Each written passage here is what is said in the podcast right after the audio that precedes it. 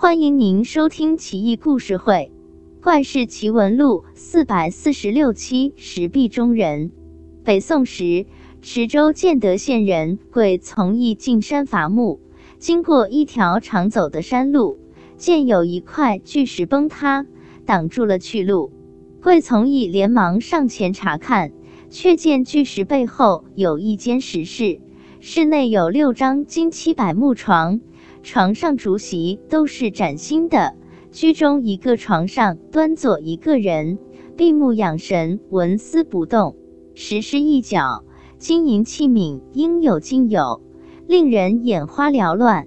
贵从义怦然心动，冲那人喊了几声，那人依旧一动不动，僵坐在那里。贵从义也钻了进去，爬到一张床上。学那位高人盘腿坐了良久，又从席子下面找到一把匕首，牛角柄含铁刃，极为精巧。贵从一见高人还是不理他，悄悄把匕首藏进怀里，也不敢动金银器，溜之大吉。回到家中，贵从义念念不忘那笔财宝，思前想后，懊恼不已，心道：我是猪脑子啊！那高人没准已经死了呢，眼睁睁看着金银宝贝不拿，傻啊！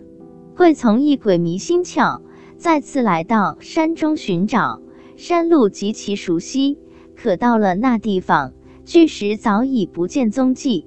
再观察旁边的山石，一点痕迹都没有，更别提石室金银宝贝。惠从义泄气地说道：“当面错过一笔财富。”世上还有比我更傻的人吗？不过贵从一眼皮子真够浅薄的，明明是世外高人在寻找传人，倘若他跪下来虔诚叩拜一番，没准能跟着成仙得道。他可倒好，眼珠子提溜乱转，就盯着金银宝贝，还有贼心没贼胆，只偷了一把匕首，真真可笑，愚不可及。他错过的不仅是一笔财富，还是一个改变命运的良机。